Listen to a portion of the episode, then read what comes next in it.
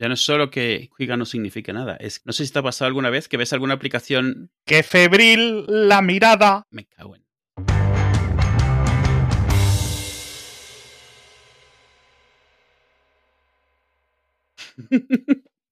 ¿No te ha pasado?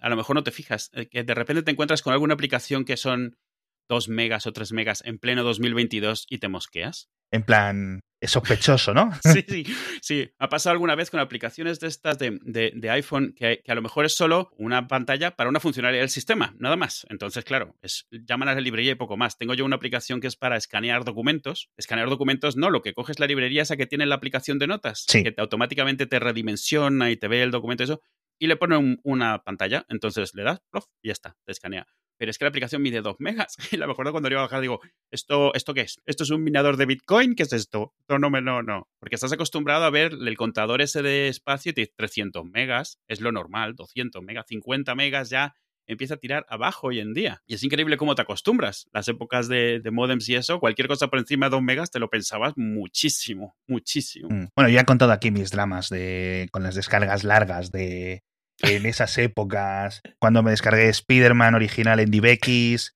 problemas para reproducir Matrix, mis batallitas para descargarme los frag vídeos del Counter-Strike, que tenías que dejar el para descargarte 100 megas la noche entera el ordenador descargando. Cuando me fui de vacaciones de Semana Santa y, dejé el emule lleno de cosas, o le donkey lleno de cosas, y se bloqueó como a los 10 minutos de salir yo de casa. Ocho días el ordenador encendido sin hacer nada. En fin. Y ahora es todo instantáneo. Sí, ahora es lo, es lo que decíamos. Además, eso con los 3G, los 4G, los 5G, es que ni siquiera ya miras los espacios de las cosas. De repente estás hombre, lleva un par de minutos, vas viendo 3 gigas. Y dices, ah, bueno, vale, está bien. Te quedará un minuto. Sí, es cierto que no tengo gigas ilimitados. Yo creo que mi tarifa de móvil es 30 gigas. Pero es que realmente es eso. No sé cuántos gigas tengo porque claro. los agoto. Mi mujer en alguna ocasión sí los ha agotado, ¿eh? pero fíjate por qué. Porque, bueno, obviamente con TikTok y cosas así los agotarías. Entonces, en un ratito, eh, la verdad que TikTok eh, gasta. Pero ¿sabes lo que gasta claro, muchísimo? Vídeo, a final de cuentas. Sí. Tumblr. Tumblr, ah. los GIFs, etcétera. Sobre todo Tumblr en el pasado. Claro, es que Tumblr yo creo que poco a poco ha ido pasando los GIFs a MP4, porque ocupan muchísimo menos comprimidos como vídeo. Entonces, realmente cuando tú estás viendo un GIF en Twitter, no es un GIF, formato, es un vídeo de ese GIF.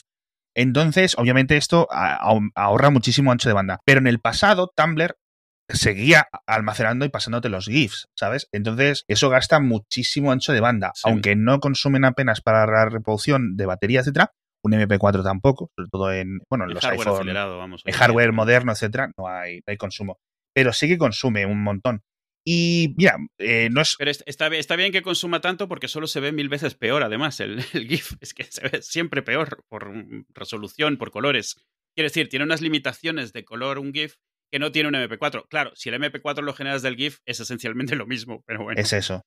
Sí, pero bueno, es cierto que simplemente como método alternativo. Además, hay un montón de mejoras de contenedores, el WebM, etcétera, cada vez que mejora mucho. Ahora se supone que va a llegar el momento de la AV1 y este codec eh, abierto, que tengo que quiero hablar en Mixio del tema, a ver si. Porque está la cosa un poco complicada. Apple aún eh, se ha metido en el consorcio, pero no lo ha soportado por hardware en ninguno de sus procesadores. Vamos a ver si el A16, el M2, etcétera, tienen soporte para, para AV1 pero eso sí que puede ser una revolución, porque se supone que es mejor que, que HVC, H265, etc. Veremos, veremos, porque la verdad es que ha sido un poco raro. Hemos estado en una época en la que todo era eh, súper sencillo.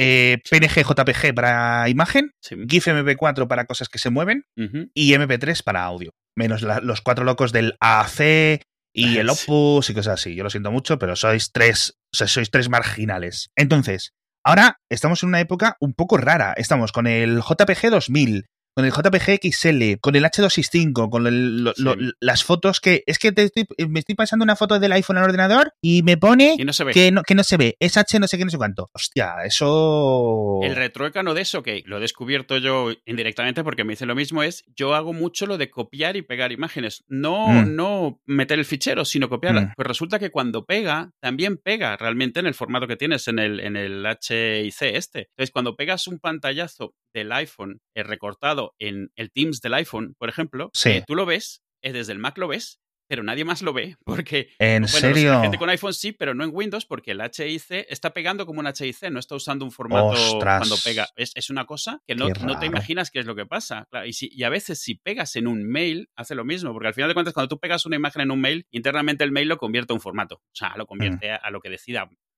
JPG, PNG. Pues a veces le da al mail de Mac, a meterlo en HIC, ya está. No vas a ningún lado porque a todos les aparece el signo de interrogación. Estamos entrando en un mundo otra vez de que hay que acordar a priori cuáles son los formatos que usas, pero al mismo tiempo en un mundo en el cual ya no ves extensiones de ficheros, ya no ves cosas Sí. y le pilla muy lejos a la gente, porque antes era muy fácil, pero ahora la gente no sabe en qué formato está. Tiene un icono de, de foto, es una foto, ya está. Es- Sí, exacto. eh, Pero bueno. Siempre hubo este problema de si es un contenedor, si es un codec, Oh, y habíamos un poco logrado evitar eso con estandarizando y otra vez estamos empezando a tener casos de, de combinaciones que no funcionan en este caso o en aquel caso, incluso sin entrar en, en OG, Vorbis y en estas cosas que ya son más temas de principios, ¿sabes? sí, eh, básicamente sí. Y que la verdad que si a los de Firefox por filosofía les da por no Sí. soportar y entonces ya no sé qué y que luego los intereses propios de Google les hace tirar por el WebP y el VP8 y el VP9. El, bueno, el VP10 creo que realmente es el AV1 que comentábamos, Sí. ¿no? O sea, una vez que, que si luego Hollywood quiere lo suyo, que si luego Apple quiere lo suyo, la verdad es que es muy triste, tío, esto de estas guerras, así que acabamos un poco lamentable. Sí. Por eso esa, esa paz, esa Pax romana, ¿no? Rara que hemos visto estas últimas dos décadas de formatos, en plan, todo funcionaba, eh, Sí. eh, entre el FAT32, el JPG y el no sé qué, todo valía en todas Sí. partes, en Mac, en Linux, en Windows, en cualquier navegador, y ahora de repente otra vez. Sí. Este cable no es compatible con mi tele, este formato no es compatible con mi Android. Eh, bueno, tío, vaya rollo, ¿no? No lo Pues sé, sí, pero bueno, pues sí. la verdad. Y ya te digo, este salto a HVC, a la vez que vamos a empezar a dar el salto a la V1, otra vez, otra vez, tío. Y es que además, luego mola porque debates que son meramente técnicos, la gente se hace equipos. Es decir, ¿tú te acuerdas de las, de las, de las tribus, tío? Otra vez, o sea, de todo el, el rollo de las tribus. Las Sí. discusiones, pues eso, la gente defendiendo H264 porque no sé qué, porque no. Mira, que tú no lo estás defendiendo, te puedes ir a Google y a la Wikipedia a buscar 50.000 motivos técnicos, pero realmente lo que lo estás Claro. defendiendo es porque el, el chisme que te has comprado tú lo tiene. Claro, Y ya está. claro. Igual que la gente que defendía el HD DVD. Que te has comprado una Xbox, que me da igual. Ese es el motivo. Ese es el motivo. No me cuentes milongas ni de qué es mejor, ni qué es peor, ni que no sé qué. Es porque te has comprado una Xbox. Te has comido los mocos con el HDVD. Sí, es porque te viene mal lo que el resto está usando. es, así.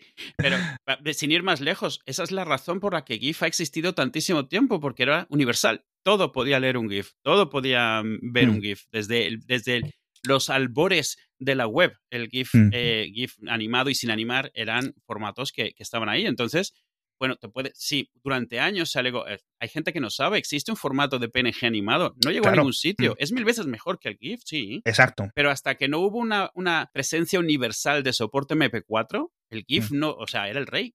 Siendo, cual. todas las desventajas que nadie discutía, excepto que se veía en todos sitios. Y el gran triunfo del GIF al final, ¿sabes cuál va a ser?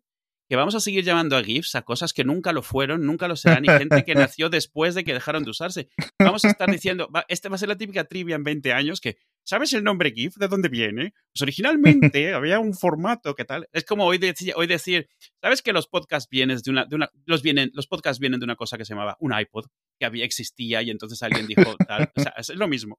Ese es el triunfo final del GIF, al final de cuentas. De toda la Sí. polémica que tuvo, lo único que queda es, se queda el nombre, que además es la, la mayor polémica que existe hoy en día con el GIF. Se queda la parte que da por saco. La gente va a seguir discutiendo dentro de 30 años si es GIF o GIF, porque se va a acordar que históricamente era tal o pascual. Eso, eso solo lo discuten los estadounidenses y yo creo que ya está. Eso yo no. No, no, ojalá que- sí, pero a mí ya me lo ha dicho gente en español y me he quedado como, pero, que me- me- pero es que me han dicho, no es que no digas GIF, que yo digo GIF, no digas GIF, se dice GIF, No, Digo, yo ya está. nunca, nunca he leído. O sea, vamos, me da un poco de pena porque parecía que había un montón de cosas que se habían unificado, no estandarizado, pero sí unificado conceptos o objetivos realmente, objetivos e incentivos, que al final es lo importante. Porque recordemos, los incentivos es lo que, lo que mueve el mundo, pero bueno, parece que nos vamos otra vez a curvas, a que todo esté en 200 plataformas de multimedia, en 200 formatos, que tu tele no pueda tener la aplicación no sé cuál, que no sé qué. Por una parte está guay porque en navegadores parece que vamos a la dirección contraria, no, no sé muy bien, pero bueno. Siempre y cuando no estés en la punta de lanza de la tecnología, porque ahí sí ya te tienes que elegir uno y ese es el que te incluye lo que a ti te guste. O sea, si hoy en día usas Chrome, hay cosas que tiene Chrome que no tiene Safari. Pero a la larga sí es cierto que tienden a converger. Otra cosa es que cada uno va, pone lo suyo y si triunfa, el otro lo adopta. Sí, pero la, la, estandarización es, es, decir, las cuatro o cinco empresas, esta plutocracia que hay a nivel de desarrollo de navegadores, es mucho más convergente que, que hace 15 años, sobre todo. Y por otra parte, tienen mucho más interés eh, desde arriba en hacerlo, que antes no estaba ese interés, porque ahora todo lo que se haga distinto, todo lo que se haga no compatible, ya saben que van a tener a, alguien en Bruselas, o alguien en Washington, o alguien en Pekín, eh, diciéndoles las cosas y, no puede ser, ¿no? Ahora, ahora la diferencia existe porque hay un proceso de, intentar innovar más que el otro o ser el que sea tu estándar el que entra. Antes la diferencia era específicamente para separar las épocas de funciona mejor con Internet Explorer significa han usado la funcionalidad que hemos metido para que nadie mm. más, ningún otro navegador se pueda utilizar. Sí, o sea,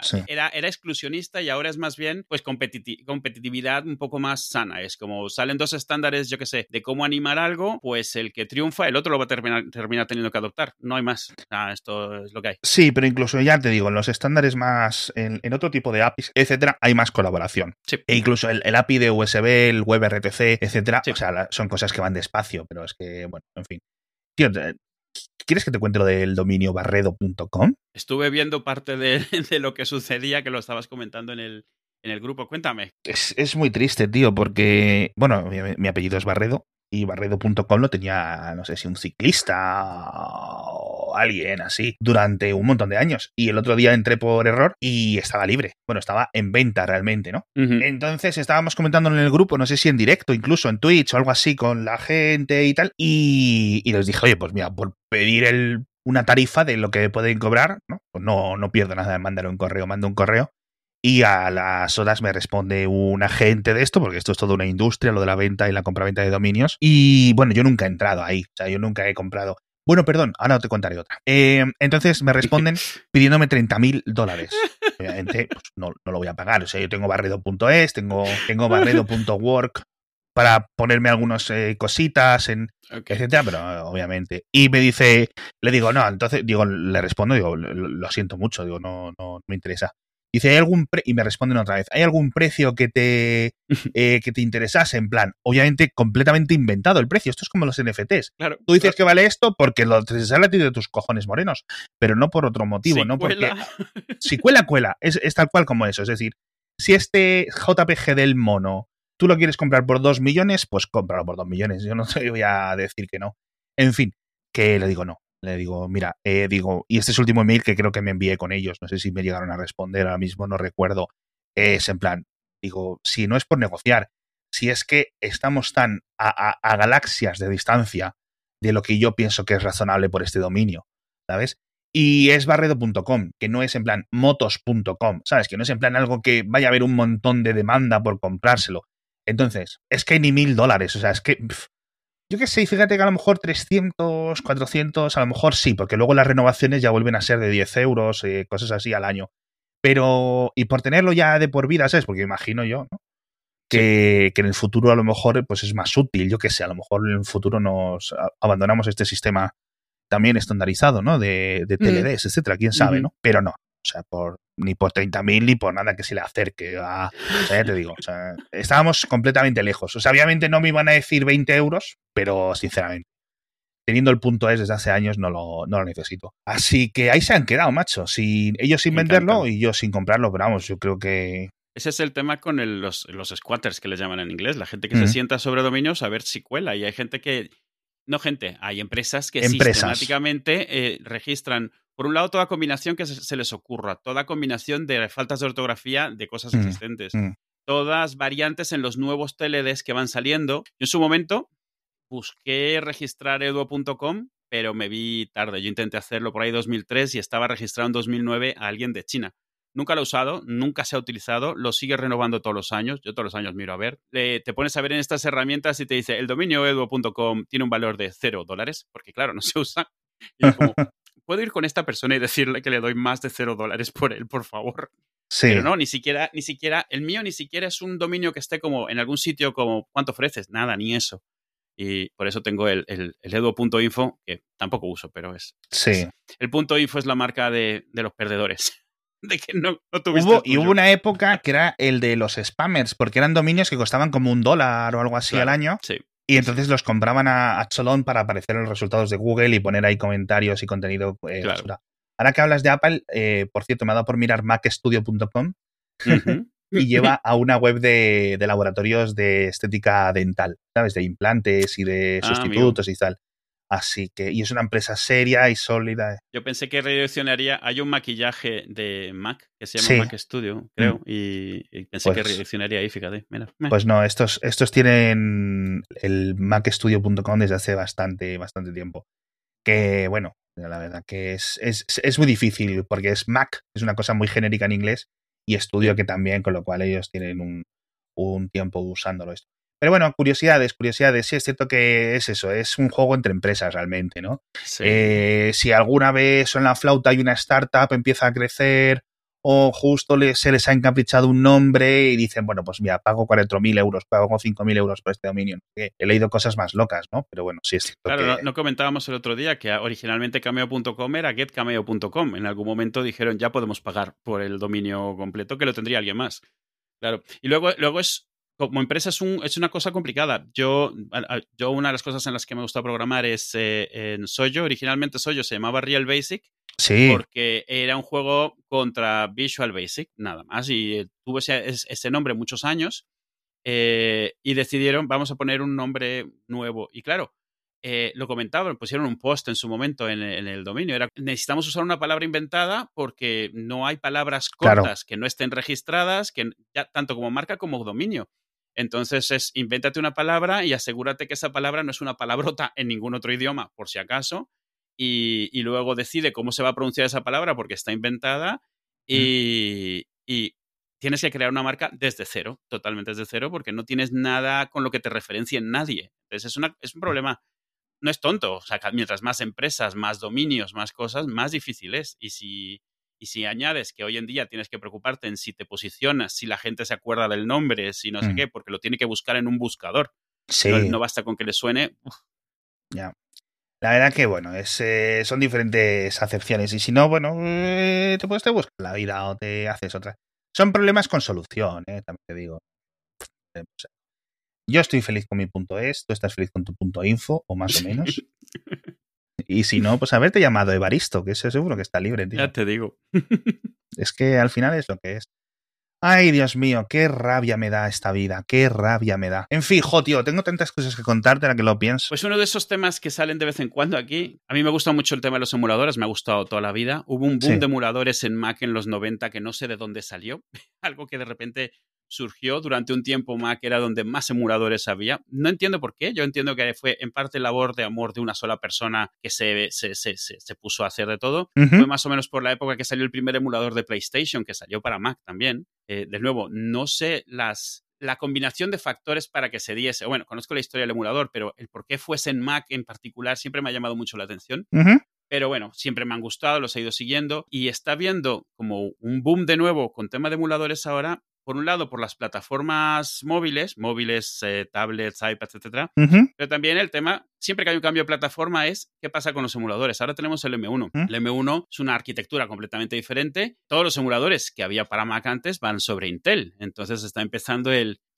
A ver, ¿quién era el desarrollador de esto que lleva 10 años, que no le dedica ni un momento porque ya funcionaba y está en otra cosa? ¿Quién coge el código y tal? Ujú. y, y bueno, ha costado un año. ¿Qué llevamos con M1? ¿Dos años? ¿Año y medio? Año y medio de octubre de 2020. Pues eso, ha costado como un año que empezase a coger carrerilla, pero está, está la cosa poniéndose muy bien. Ha salido recientemente emuladores de Xbox, del Xbox original, que van de maravilla. El otro día estaba jugando al Halo a 10x de resolución, que te quedas un poco loco porque no te imaginas que el juego original tenga esa resolución desde el principio, porque no había dónde mostrarla. He estado jugando, he estado jugando por primera vez a juegos que llevo pendientes desde hace muchos años, porque nunca, nunca tenía una PlayStation. Tuve la PlayStation original, pero no una mía, sino una que me dejó un amigo y entonces compraba juegos y tal, piratas principalmente, pero luego no seguí teniendo también porque no he estado teniendo consolas desde entonces. Entonces, hay juegos de PlayStation 2, juegos de PlayStation 3 que siempre he tenido pendientes y que nunca ha tenido donde jugar. O sea, juegos, yo que sé, Shadow of the Colossus, eh, Ico,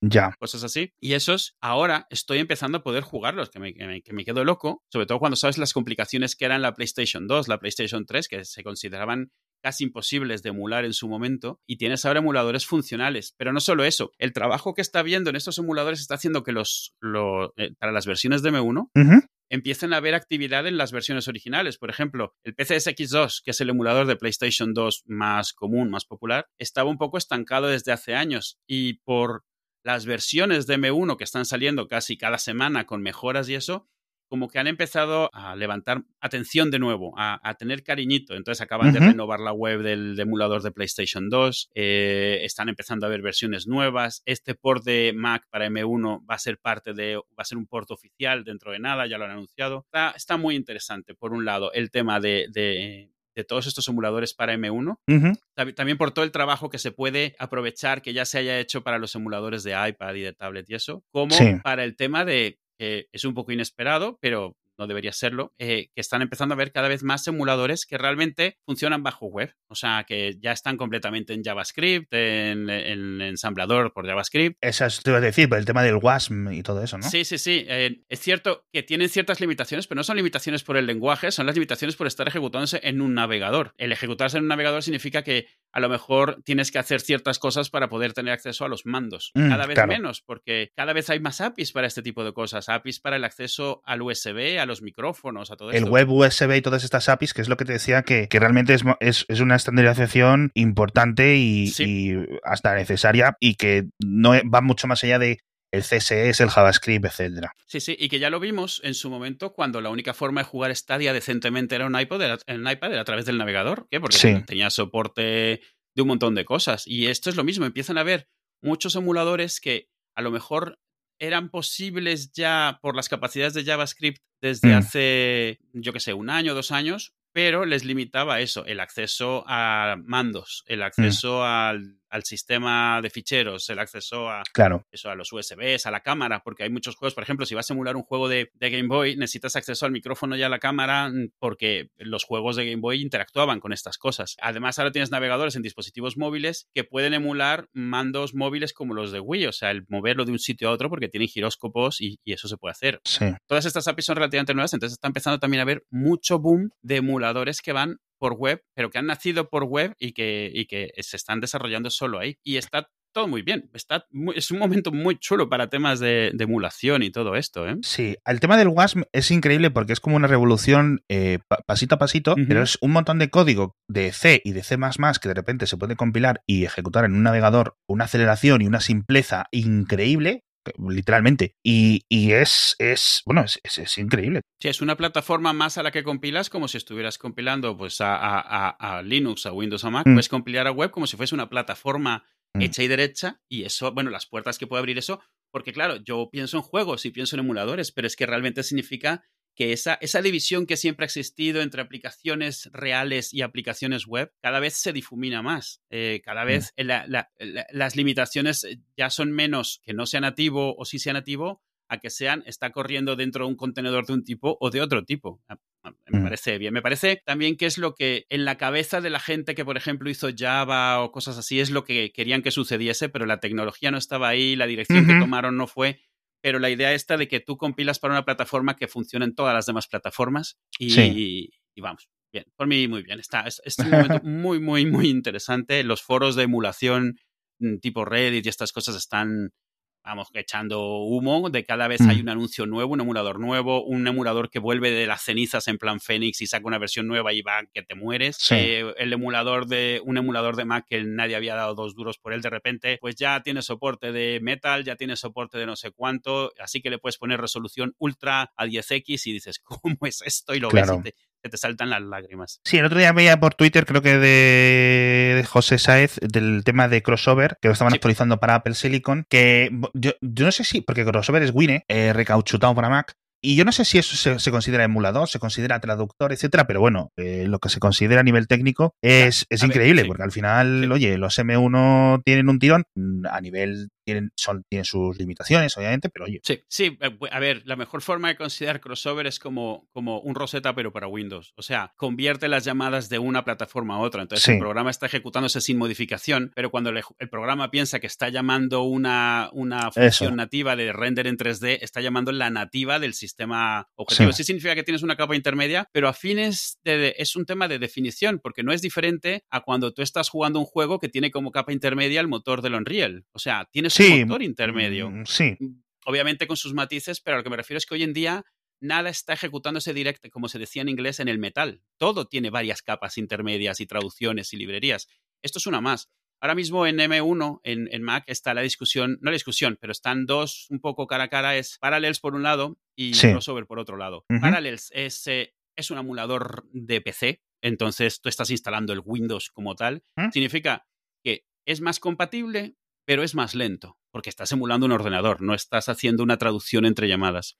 Por otro lado, eh, en Crossover estás haciendo una, una traducción en tiempo real entre llamadas nativas en lo que piensa uno que son llamadas nativas y lo que piensa el otro que son llamadas nativas. Significa que cada llamada que implementas va mucho más rápido que si tienes que emular un ordenador entero detrás, pero que cada llamada que no implementas no existe. Entonces, si tú no, tú no, tú no pones una forma de redireccionar las llamadas, por ejemplo, a DirectX, DirectX va fatal, porque DirectX se tiene que emular, o sea, se tiene que ir por un camino mucho más lento.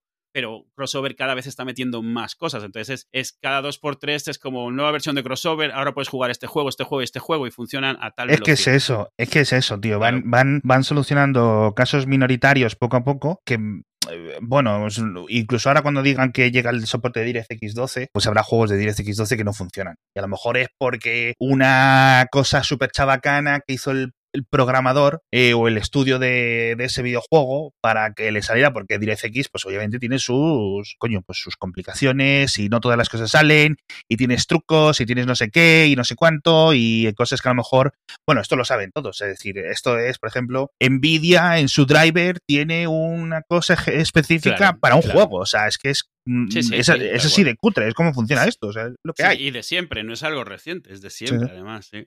Eh, ahora mismo problemas grandes en crossover que hay tienen más que ver con... Hay ciertas protecciones antipiratería. Ah, sí. Y esas protecciones anti, antipiratería lo que están viendo es el, hardware, literalmente, los chips de TPM y cosas así. Entonces, no lo puedes ejecutar en, en, hardware o, hardware virtual, digamos. Entonces, hay ciertos juegos que no se puede hacer eso. Dependiendo de la plataforma, estás más o menos limitado a lo que puedes mm. hacer. Pero es raro. O sea, es solo algunos juegos muy eh, muy específicos que utilizan todos el mismo motor antipiratería y este es un efecto secundario de, del motor antipiratería, porque no necesitas estarlos pirateando, puedes haberlos pagado y ser 100% legales. Sí. Pero realmente son controles que están creados para evitar no la piratería, perdón, sino el cheating, el que modifiques el, este para que te, siempre hagas eh, headshots, por ejemplo. Sí, o modificar las texturas, o modificar, exacto, es modificar la, forma en la que... Quitar el, humo para que nunca tengas nada que te obstruya la vista y poder, ¿sabes? Tener una ventaja, para jugar con ventaja. Lo que he leído hace poco es que está, hay como una nueva generación de, de, tecnología antitrucos de estas, sobre todo para el juego online, porque al final es donde importa, que está basada en rootkits, tío, para Windows. Es decir, en software que se ejecuta antes del sistema operativo nunca, me ha quedado súper claro. A veces lo he tenido que comentar en Mixio, lo he mirado rápidamente, eh, referencias, documentación, etcétera, del tema de los rootkits, y me queda claro durante ese momento, pero como que no me encaja del todo. Pero es, muy curioso que se tenga que ir a ese nivel ya casi de, arranque completo, ¿sabes? Eh, dices tú, joder, cosa es eso y otra cosa es que le dé ese nivel de permisos, porque claro, tienes que fiar muchísimo de ese software para hoy es menos común, pero ya en Mac llegó a haber juegos que te instalaban módulos de kernel, que es como el, abuso mayor que puedes hacer en un sistema tipo Unix. Pero esto tiene, esto es de toda la historia cuando los juegos venían en disquete o cosas así, tenían un montón de, controles que eran a nivel hardware. O sea, es la misma tecnología que podrías haber hecho para, para virus, para el NATAS o para estas cosas, estaba en los juegos también. O sea, tú no podías, habían juegos que tú no podías copiar. Uno de los últimos, si mal no recuerdo, varios de ellos, no los podías copiar porque la forma en la que estaban copiados en el disco los podías leer, pero cuando los intentabas, una escritora de floppies no podía escribirlos en el mismo orden. El orden en el que estaba grabado en el disco era parte del control contra copia. Entonces, cuando tú copiabas los ficheros, o copiabas el disco, quien decidía cómo se copiaban era el hardware o el sistema operativo, pero no podía controlar físicamente dónde se ponían los bytes. Entonces, al no estar en el mismo orden, el sistema fallaba. O sea, la única diferencia de estas técnicas es que se podían usar para virus de forma maliciosa o para control antipiratería en juegos, pero era lo mismo, era acceder al hardware por lo bajini, sin que, te, sin que, sin que se supiese. Y había juegos, no muchos, afortunadamente, y nunca fueron, nunca triunfaron, que si descubrían que tenías una copia pirata, te jodían el disco, te jodían el sistema operativo, porque tenían ese nivel de acceso. O sea, al final de cuentas, lo único que ha diferenciado un control antipiratería de un virus es la intención y la Sí, ¿sabes? O sea, tal cual. la decencia de quien lo programa. La capacidad de programar es la misma. Claro, incluso los, incluso muchos, muchos software de, de hackeo de videojuegos, etcétera, es decir, de los los cheats, etcétera, obviamente también tienen ese problema. Es decir, te tienes que fiar muchísimo de lo que te estás instalando porque te modifica el software o incluso el sistema operativo directamente para poder ejecutarse, ¿sabes? Entonces es una absoluta locura que la gente permita ese tipo de software, pero bueno, ya cada uno. Claro, claro. Obviamente al final, tu ordenador, instala lo que quieras y eso siempre, siempre me va a parecer lo, lo, lo Como mejor. mucho, una pena que a lo mejor no sepas lo que estás instalando, pero bueno, eso también es de lo que vive el malware en general.